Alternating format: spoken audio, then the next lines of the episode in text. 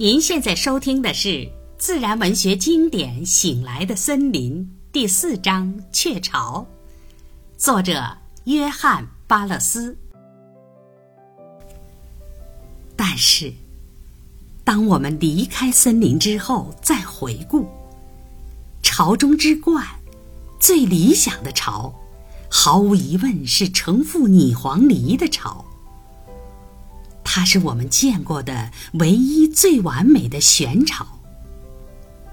尼普黎的巢大体上也是如此，但这种鸟的巢通常要筑得低浅一些，更像绿鹃筑巢的方式。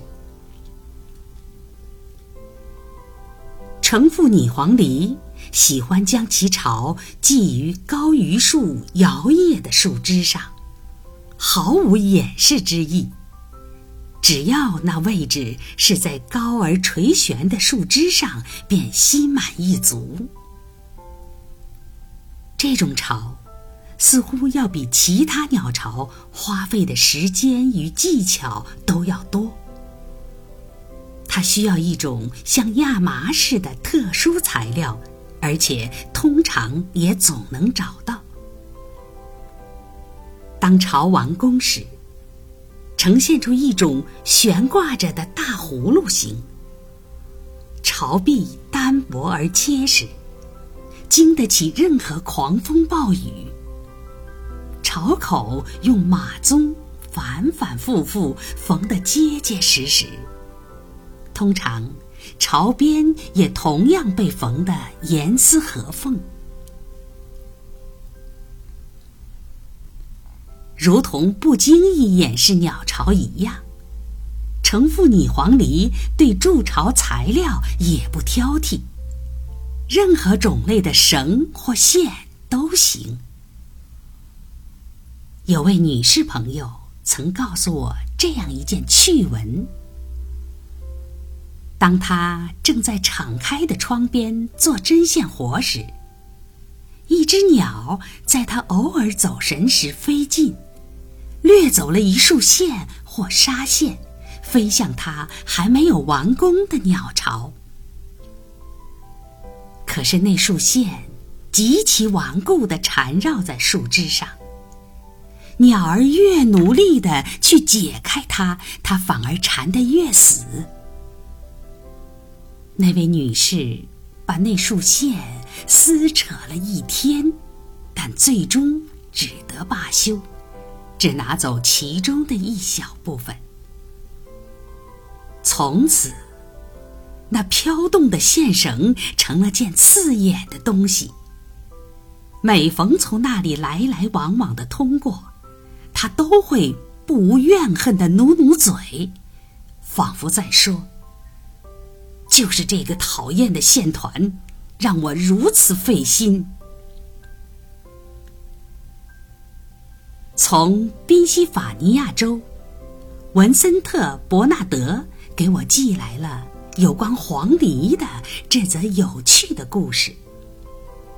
他说，他的一位对此类事情充满好奇心的朋友，看到鸟儿开始筑巢，便在可能是巢址的附近悬挂了几束五色斑斓的细绒线。这些线被急切的艺术家欣然采用，他精心安排，使得鸟儿几乎用掉同样数量的质量上乘、色彩艳丽的绒线。就深度与宽度而言，这个巢建得不同寻常，而且人们不禁要产生疑问。在此之前，仅凭鸟儿的灵巧，是否能编织出如此美丽绝伦的物品？纳托尔，迄今最有天赋的鸟类学家，他叙述了以下故事：我细心观察的一对雌鸟。强行将一条长十或十二英尺的灯芯带到他的巢中。这条长线以及其他短些的线在那里悬挂了约一周，最终全被用于编织巢的侧面。一些也用同样材料的其他小鸟，有时也来牵扯这些飘舞着的线头。常引得正在忙于筑巢的成父拟黄鹂怒气冲冲地出来干涉。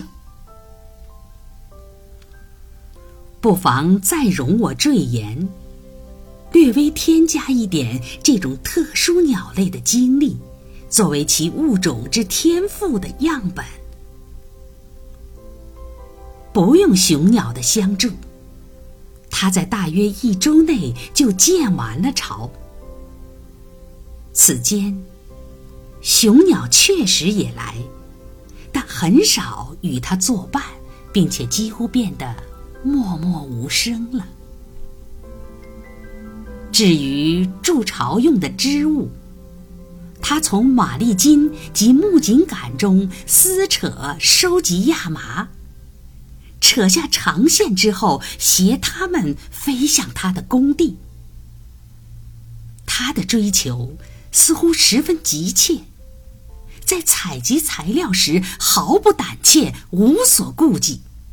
尽管当时临近的人行道上有三人在干活，许多人在游览花园，他的勇气及坚韧。